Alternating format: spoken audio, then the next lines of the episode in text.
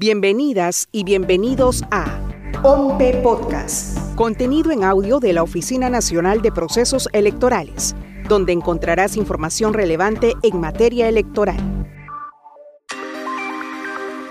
Corresponde a la OMPE realizar la verificación y el control externo de la actividad económico-financiera de las organizaciones políticas a través de la Gerencia de Supervisión de Fondos Partidarios.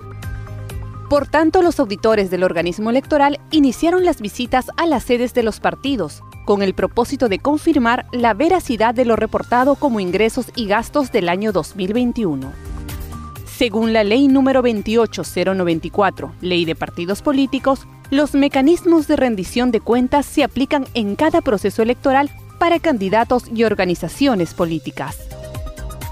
Este año se ha establecido que las visitas sean entre noviembre y diciembre, meses en que los auditores del ente electoral realizarán el proceso de supervisión de las finanzas de Avanza País, Partido de Integración Social, Juntos por el Perú, Partido Político Nacional Perú Libre, Partido Morado, Alianza para el Progreso, Partido Democrático Somos Perú, Podemos Perú y Fuerza Popular.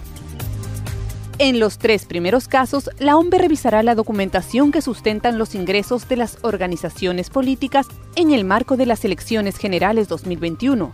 En los otros cinco casos, también supervisarán el financiamiento privado que han tenido los partidos en las campañas previas a los recientes comicios y además el destino que dieron a los recursos del Estado recibidos a lo largo del año en curso.